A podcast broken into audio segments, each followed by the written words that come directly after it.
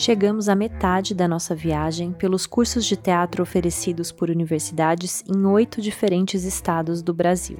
Saímos de Brasília e do projeto de uma nova universidade nos anos 60, passamos por Porto Alegre e pela entrada das artes cênicas no ensino superior, na década de 70, por Londrina e a agitação cultural dos festivais, por Salvador e as atividades de ensino, pesquisa e extensão das universidades brasileiras e hoje chegamos a João Pessoa, na Paraíba, acumulando uma boa quantidade de milhas imaginárias. Ainda passaremos por Belo Horizonte, Rio de Janeiro e Belém. Se você nos acompanha desde a primeira temporada, lembra que aquela primeira viagem aconteceu pelas escolas de São Paulo e pela história do teatro paulista. E nós visitamos três universidades paulistas, você não lembra? Então depois volta lá, tem muitas histórias para você descobrir. No penúltimo episódio da primeira temporada, eu conversei com a Lúcia Romano, da Unesp, e naquela ocasião nós falamos sobre os bacharelados e licenciaturas em teatro que surgiram não pela inspiração de um curso profissionalizante de atores, mas como decorrência dos cursos de educação artística que ofereciam a habilitação em artes cênicas. A formação em educação artística surgiu na década de 70, quando as escolas de primeiro e segundo grau passaram a contar com uma disciplina com esse nome no seu currículo e foi preciso formar professores polivalentes para ensinar as crianças e os adolescentes. Essa é também a história do bacharelado e da licenciatura em teatro da Universidade Federal da Paraíba, a instituição de que falaremos agora. Eu vou conversar com a Paula Coelho, professora adjunta dos cursos oferecidos no Departamento de Artes Cênicas do Centro de Comunicação, Turismo e Artes da UFPB. Eu sou Mariana Delfini e está começando o quinto episódio desta segunda temporada de Aproximações Pedagógicas A Formação do Ator.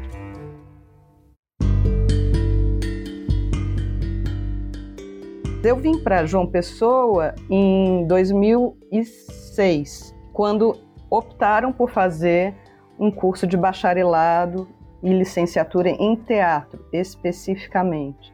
Antes o curso era de educação artística e tinha uma habilitação em teatro. E 2007 foi a primeira turma do curso de teatro, bacharelado e licenciatura.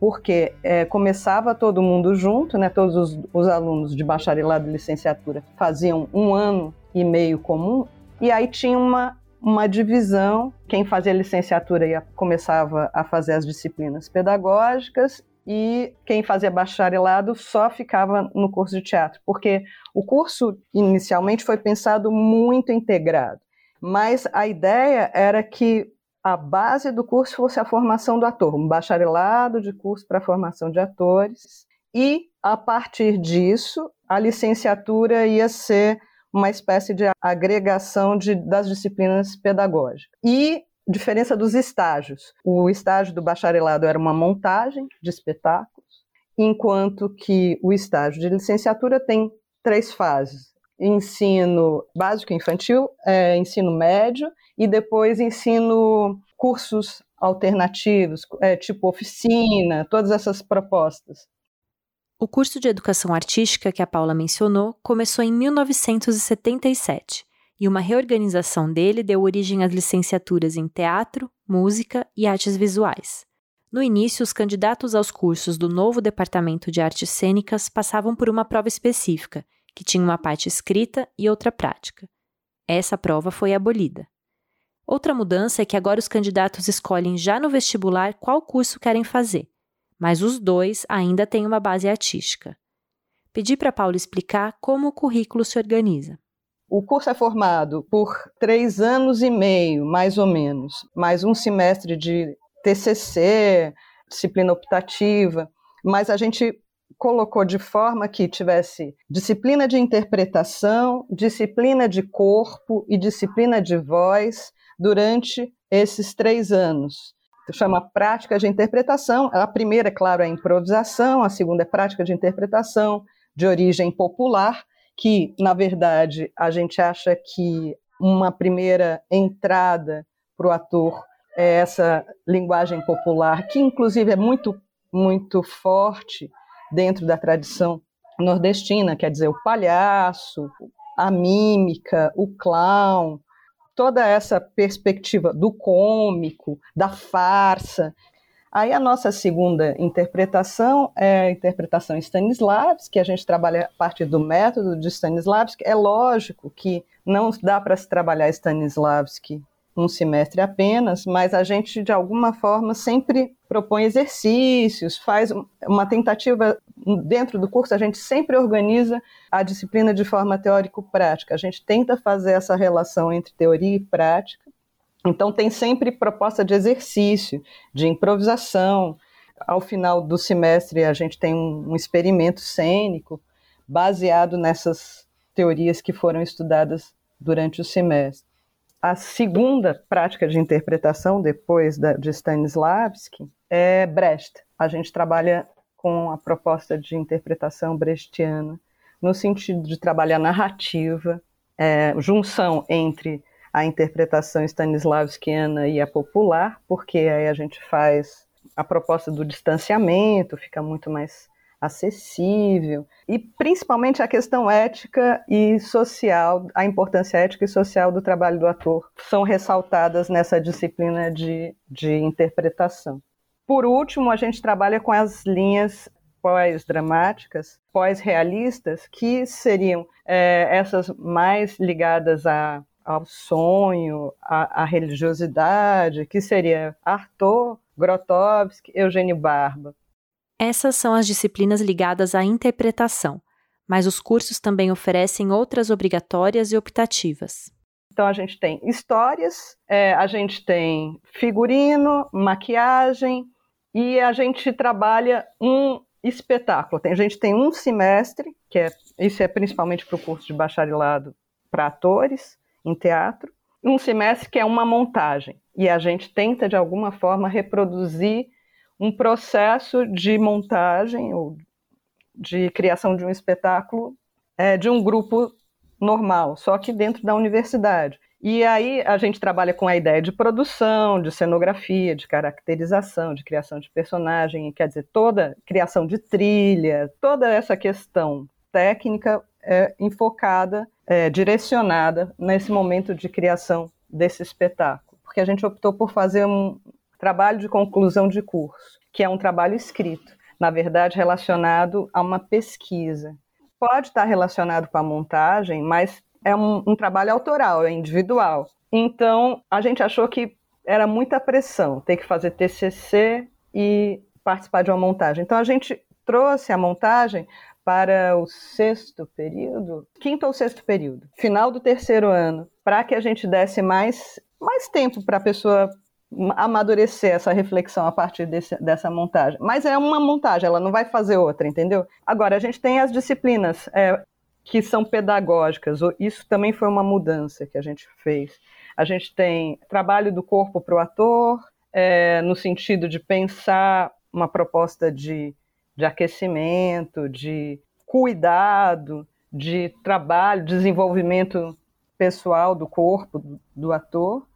É, a gente tem também práticas populares, esse saber de origem popular. O curso de dança é muito próximo. O nosso curso também se caracteriza por ter um, um trabalho de corporeidade muito próximo.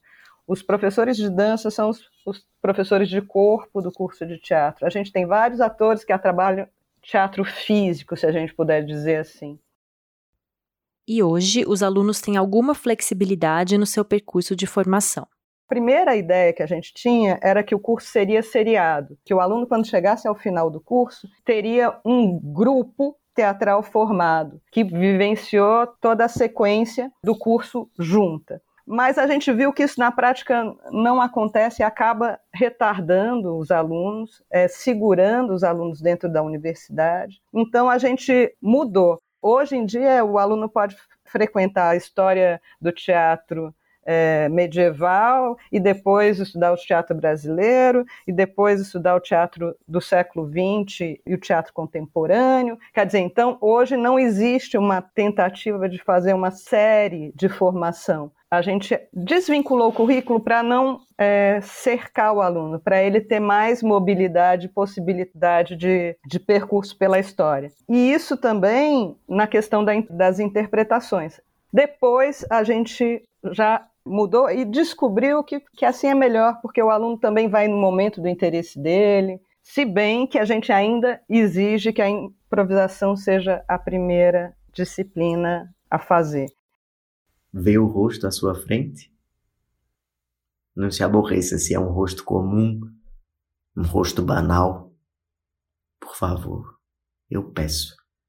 Tome o lápis, o batom, a pasta branca dos palhaços e pinte nele um traço qualquer.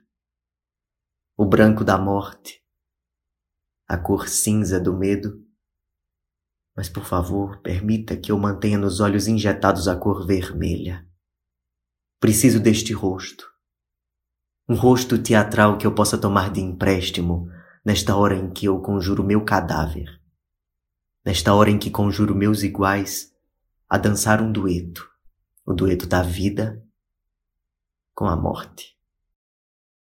O bloco C do Centro de Comunicação, Turismo e Artes, onde acontecem as aulas, ficou conhecido como Abacatão, por causa da cor com que ele era pintado antigamente. O apelido pegou, porque até o site do departamento usa esse nome. Eu saí pelo YouTube em busca de registros e encontrei alguns vídeos de passeios pelo campus Zoom, o principal da UFPB, que é onde fica o Abacatão. Com uma aluna de medicina, eu visitei o Centro de Ciências Médicas, participei do primeiro dia de aula do curso de Pedagogia com uma outra moça, caminhei pelas ruas do campus com um menino de João Pessoa que não estuda lá e com uma ex-aluna cheguei a subir algumas escadas dentro do prédio da reitoria mas o abacatão eu não vi. No Instagram, a busca foi também frustrada, mas encontrei alguns perfis associados à universidade e, entre eles, o do Bicho Preguiça UFPB.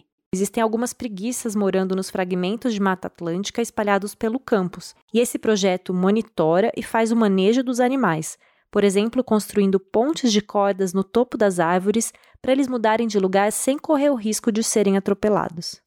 No perfil, eu também descobri que as preguiças fazem três tipos de sons, entre eles um assobio fino para atrair parceiros para acasalar.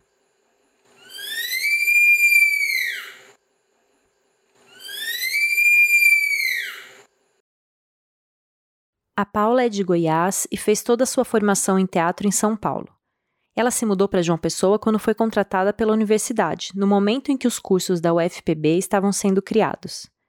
Ela contou que o corpo docente é bastante heterogêneo, com professores de Campinas, Goiânia, Recife, Salvador, uma mistura boa, como ela diz.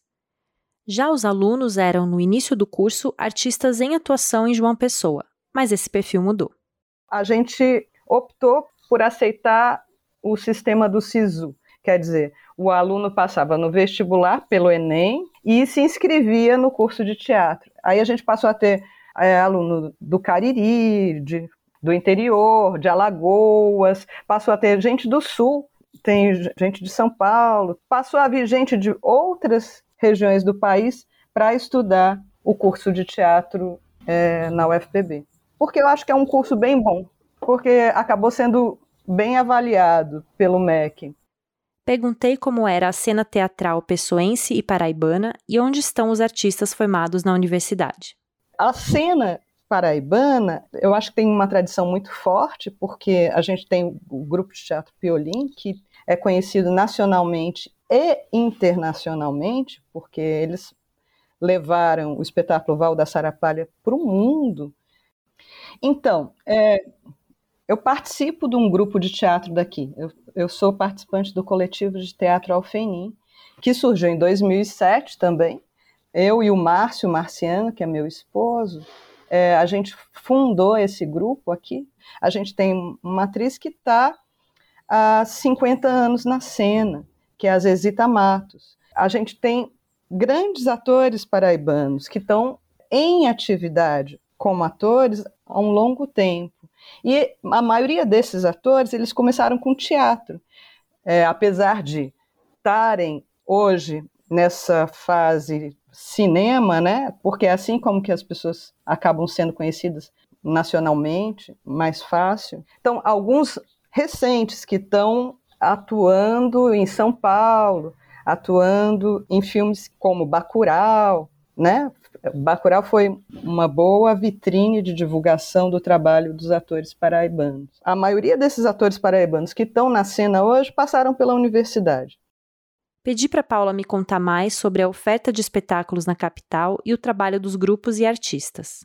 A gente, por exemplo, é, não tem uma cena constante. Por exemplo, as pessoas não ficam em cartaz. A tradição de ficar em cartaz durante um mês, dois meses, isso é uma proposta que o Alfenim, que é o grupo que eu faço parte, que, que propõe. É, não é uma coisa comum. Então a gente fica em cartaz também porque a gente tem a nossa sede. Quando um, um grupo estreia ou apresenta um espetáculo, ele, ele tem normalmente duas semanas de estreia, aí depois daí um, uns dois meses, ele apresenta em outro espaço, em outro teatro, aí daí mais há uns dois meses ele apresenta em um outro teatro, aí ele viaja para o interior, apresenta nos teatros do interior, porque essa política do teatro é, estadual e municipal, ela não permite que a gente fique em cartaz, a, a proposta é uma apresentação por final de semana, dois finais de semana e pronto. É, muitos, muitos atores vão fazer cinema, vão fazer propaganda. Outras perspectivas que tem é dar aula, né? Então, por isso que essa integração entre curso de teatro e curso de licenciatura foi uma coisa produtiva, no sentido de dar espaço para os alunos terem onde trabalhar, onde é, vivenciar é, a vida adulta, eu digo, profissional deles. A Paula mencionou as apresentações pelo interior e eu lembrei que a UFPB tem outros campi fora de João Pessoa: o de Areia, o de Bananeiras e o de Mamanguape e Rio Tinto. Perguntei se os alunos do curso de teatro costumavam viajar para se apresentar nesses outros campi. A gente do teatro gosta muito de levar nossos espetáculos para o interior. É, é muito importante para os alunos, para a cena, para a troca de saberes mesmo. A gente acha que e é muito forte a cena no interior da Paraíba. Por exemplo, o grupo de teatro Piolim, ele vem de Cajazeiras. Cajazeiras é uma força de interpretação de artistas. Mamanguape e Areia são, são, são cidades. Areia é uma cidade linda, assim, é meio friozinho, é numa montanha, é agradável. São lugares que, que seriam importantes se a gente pudesse fazer uma integração maior, mas as restrições financeiras estão cada vez ficando mais graves. Voltando para a capital, fizemos aquele passeio imaginado pelo Teatro de João Pessoa. A gente tem um teatro municipal que é maravilhoso, lindíssimo, que é o, o, Teatro Santa Rosa. É um teatro antigo, é um dos primeiros teatros do país, é, é um teatro é, de madeira, maravilhoso, pequeno, mas bonito, bem bonito.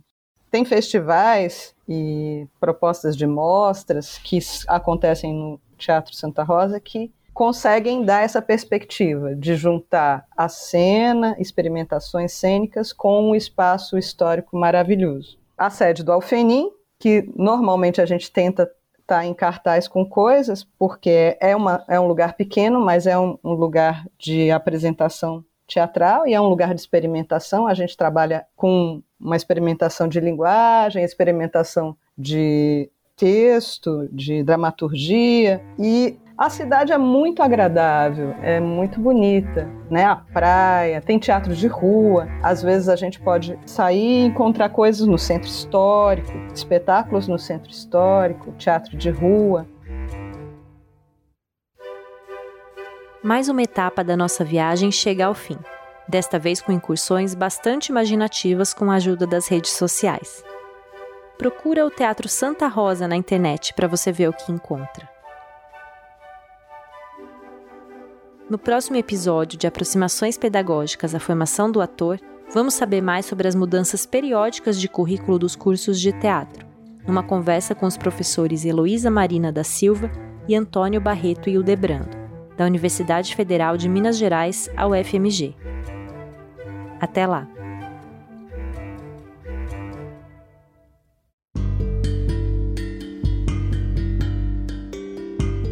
Aproximações Pedagógicas é uma série dirigida por Eliane Leme e produzida pela Soulpods para o Centro de Pesquisa Teatral, o CPT, do SESC São Paulo.